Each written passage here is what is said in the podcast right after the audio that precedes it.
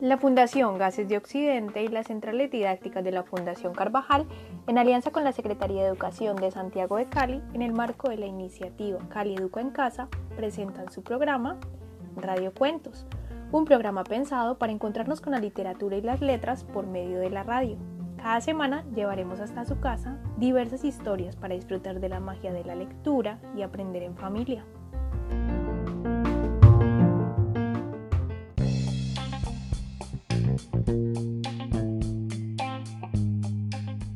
Radio Cuentos, donde las voces cuentan y se encuentran.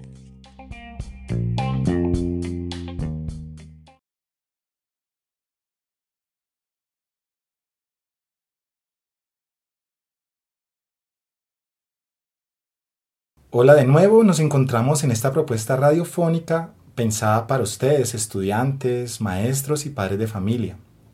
El programa de hoy está pensado para los estudiantes de grado transición, primero y segundo, y busca antojarlos con algunas propuestas de lectura, escritura y oralidad que motiven el interés por compartir historias en voz alta. El día de hoy los acompañaremos los maestros Edier Betancourt y Sandra Elizabeth Londoño.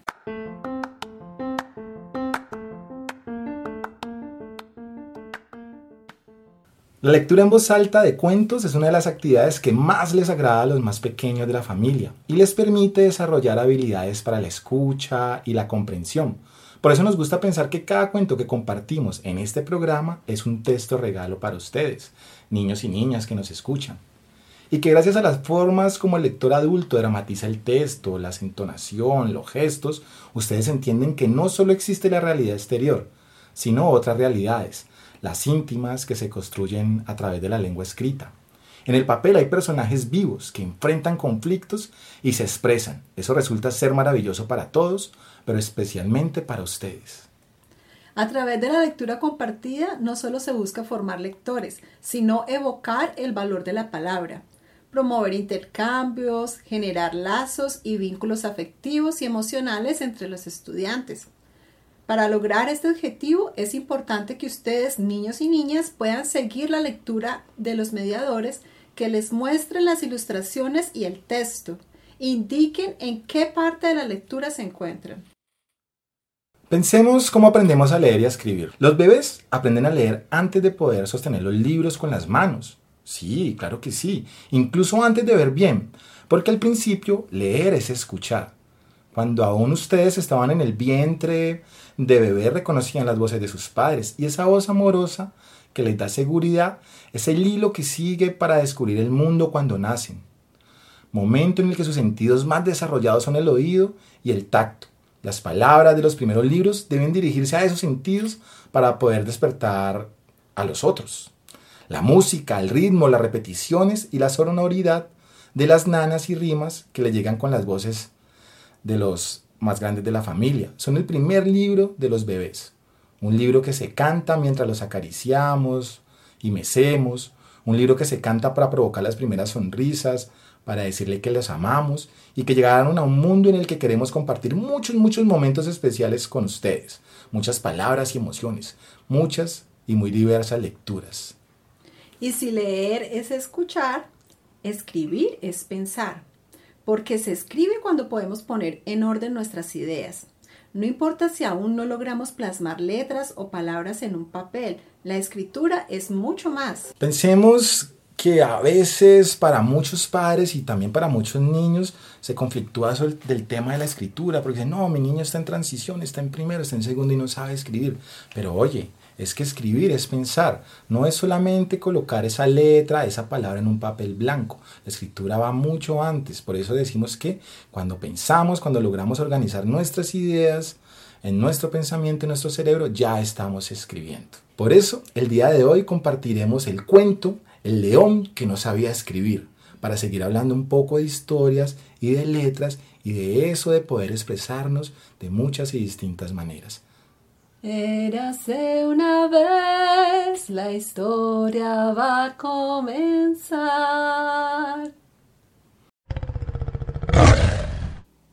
El león que no sabía escribir, Martín Balche.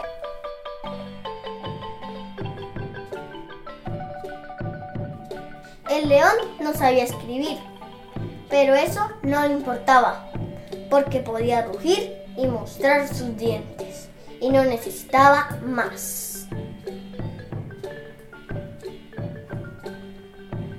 Un día se encontró con una leona. La leona leía un libro y era muy guapa. El león se acercó y quiso besarla, pero se detuvo y pensó, una leona que lee es una dama y a una dama se le escriben cartas antes de besarla.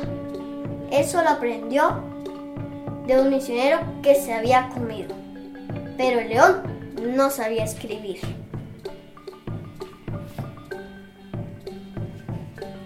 Así que fue en busca del mono y le dijo, Escríbeme una carta para la leona.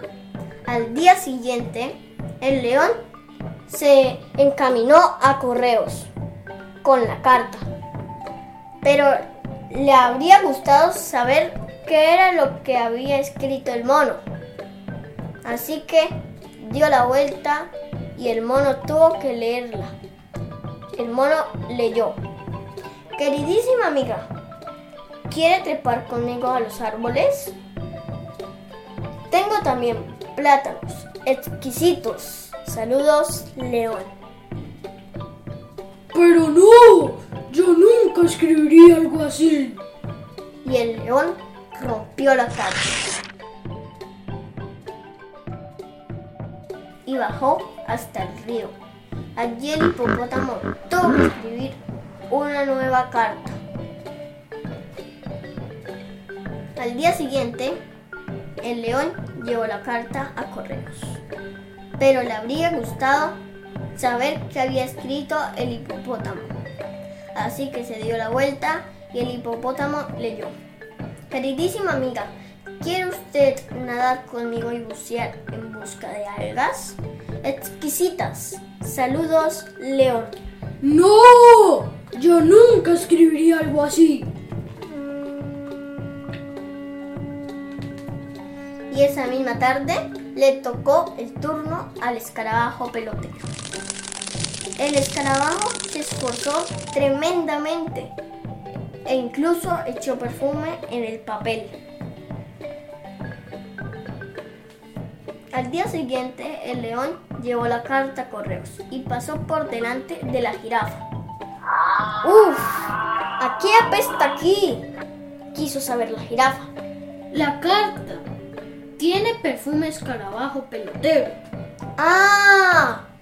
Dijo la jirafa. Me gustaría leerla. Y la jirafa leyó. Queridísima amiga, ¿quiere usted arrastrarse conmigo bajo tierra? Tengo estiércol exquisitos. Saludos, León. Pero no, yo nunca escribiría algo así. No lo has hecho, dijo la jirafa. Furiosísimo, el león rompió la carta e hizo que la jirafa escribiera una nueva.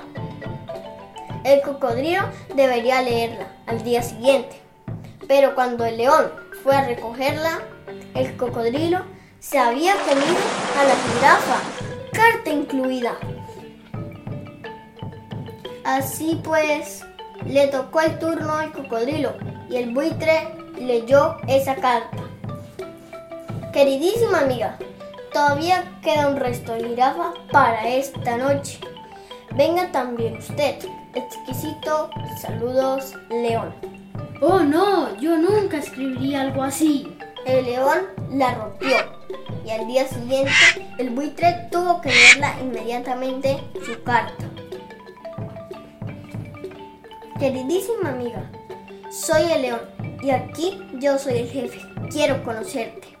El león asintió satisfecho. Sí, así lo hubiera dicho él también. El buitre continuó leyendo. Podemos volar juntos por encima de la selva. Y también tengo carroña.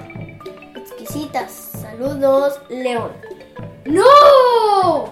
¡No! ¡No! Y nuevamente no. Yo escribiría lo hermosa que es Le escribiría lo mucho que me gustaría verla.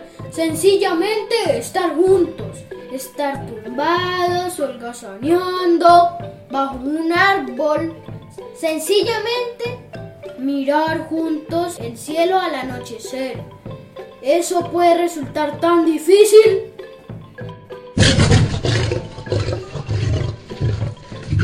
Y el león se puso a rugir. Rugió todas las maravillosas cosas que él escribiría si pudiera escribir. Pero el león no sabía.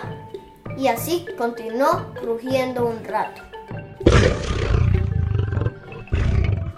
¿Por qué entonces no escribió usted mismo? El león se dio la vuelta. ¿Quién quiere saberlo? Yo, dijo la leona del libro. Y el león, de afilados colmillos, contestó suavemente. Yo no he escrito porque no sé escribir. La leona se rió. Empujó tiernamente al león con su nariz y se lo llevó con ella para enseñarle a escribir.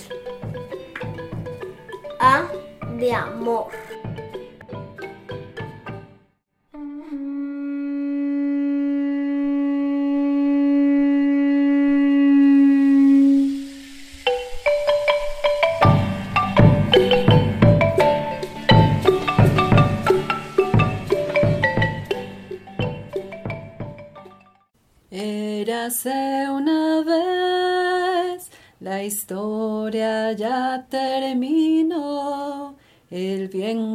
Se la llevó, se quedó en ti, se quedó en mí, en el corazón.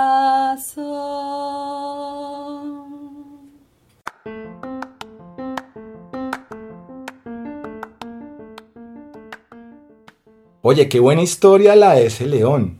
¿ah? Quería expresarse mucho, pero a veces cuando uno pide a otro que le escriba, eh, desde sus pensamientos y sentimientos, lo que uno quiere decir no va a ser lo que verdaderamente se pensaba. Mira que este cuento nos habla del amor, pero también nos permite abordar otros sentimientos y emociones, como el miedo, el orgullo, la frustración y enfado. Contiene un poderoso mensaje sobre la importancia de poder comunicarnos y de hacernos entender. Definitivamente nadie podía escribir lo que el león sentía. Y el león le faltaba un poquito de impulso para animarse. Y es que aprender a leer es muy fácil y aprender a escribir también es muy fácil. Imagínate cuando vemos, por ejemplo, las olas del mar que suben y bajan, que suben y bajan. Ese movimiento que hacen las olas del mmm, o cuando vemos una montaña que tiene sus picos y sus bajadas, también nos parece como un mmm, y ese mmm, esa rayita que aparece es la montaña o el mar. Claro, maestra. ¿Y sabes que lo, lo más interesante que a veces uno cree que todos aprenden de la misma manera? Y verdaderamente todos aprendemos de diferentes maneras y la manera de aprender a escribir y sobre todo a leer puede cambiar dependiendo de la persona y mucho más en el grado. No es lo mismo lo, esperar lo que leen los niños de transición a lo que leen los de primero, a lo que leen los de segundo. Y de todas maneras siempre está la naturaleza ahí para inspirarnos, ¿no? A muchos nos puede servir de inspiración ver una forma y de esa forma empezar a mirar dónde están esas rayitas que suben y que bajan y que van dándole forma a las palabras, como en el caso de la montaña y la mm, o el ah de amor que aprendió el león.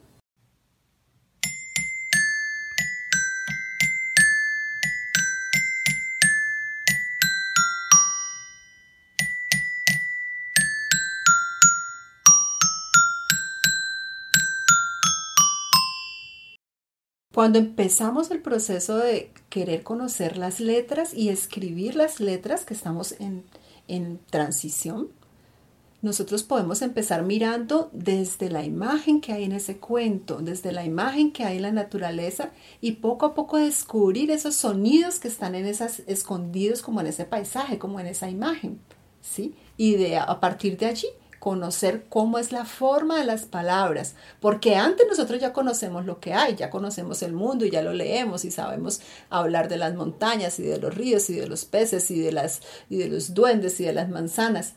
Y lo que hace falta es llevar eso a una imagen que yo pueda después plasmar en el papel. Entonces, el primer grado de transición, cuando nosotros nos aproximamos al mundo de la escritura, realmente lo que estamos haciendo es poner el mundo que ya conocemos y que ya lo sabemos leer, ponerlo en dibujos que ahora todos pueden interpretar. Muy bien. Y mira que eso también plantea algo muy importante si hablamos de escritura, es la importancia del trabajo con los nombres en cada nivel del proceso de aprendizaje del código escrito. ¿Qué quiere decir? El trabajo de los nombres, los niños y niñas aprenden a leer y a escribir, puesto que es significativo para ellos y en el conjunto de los nombres se encuentra la mayor parte de las letras del abecedario.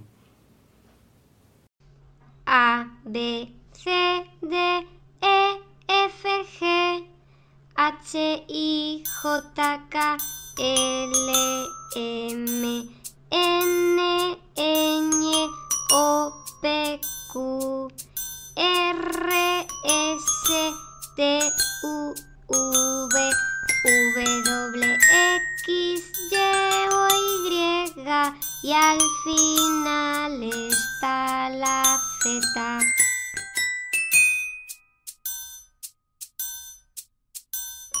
trabajo con el nombre implica romper con la posición que dice que hay que empezar con determinada letra y luego seguir con otra, en un orden estricto.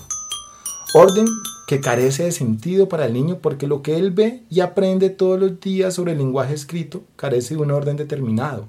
Luego se trabajan los nombres de animales y de objetos y de la naturaleza, como tú dices, Sandra.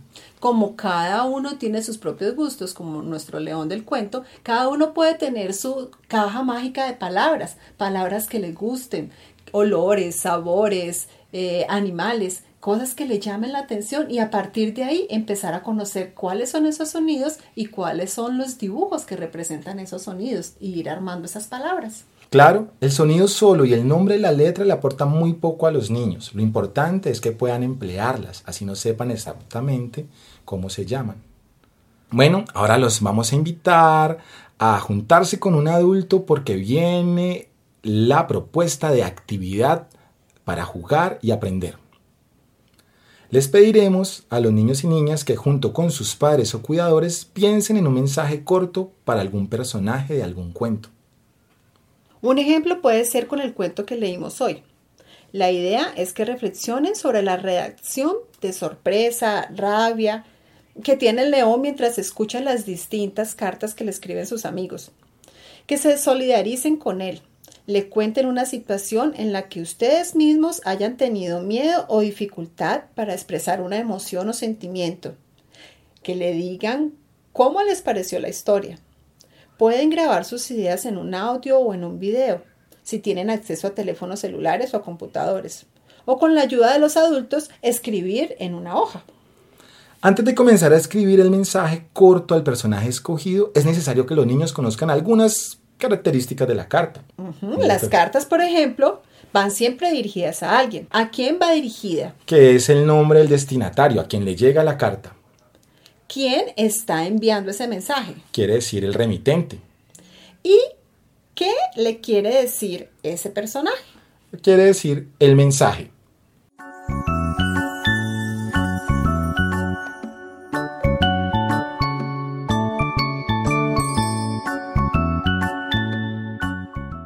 es importante que se oriente a los estudiantes mediante preguntas antes de que comiencen a realizar el escrito.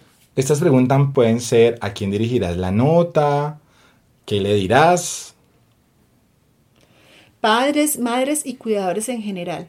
Debemos estar atentos para poder apoyar a los niños, no elaborando el mensaje por ellos, sino invitándolos a reflexionar por medio de preguntas sobre lo que han escrito, y sobre la manera como el mensaje puede llegar más claro, ampliarlo o siendo más precisos en lo que quieren expresar. Debemos darle la libertad de expresión escrita sin importar si las palabras están completas, si las invierten o omiten letras, eh, permitiendo el uso de dibujos, de símbolos, de garabatos. Los mensajes cortos son una excelente manera de desarrollar la escritura con significado. Nuestros niños y niñas pueden escribir un mensaje a sus padres, a sus cuidadores, para expresarles sus sentimientos y preocupaciones y emociones alrededor de los cambios de hoy en día.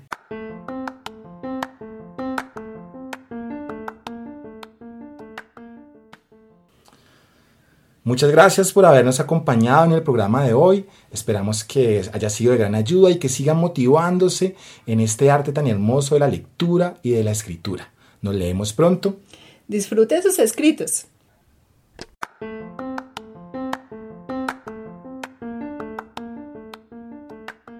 Si quieres que te compartamos el audio de la lectura del día de hoy, no dudes en escribirnos a nuestra línea de WhatsApp 300 712 1742.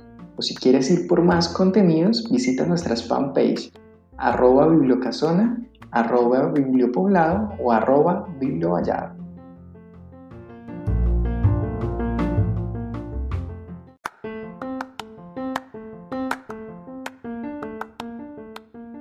Las bibliotecas públicas centrales didácticas de la Fundación Carvajal y la Fundación Gases de Occidente, desde la iniciativa Cali Educa en Casa, presentaron su programa Radio Cuentos, donde las voces cuentan y se encuentran.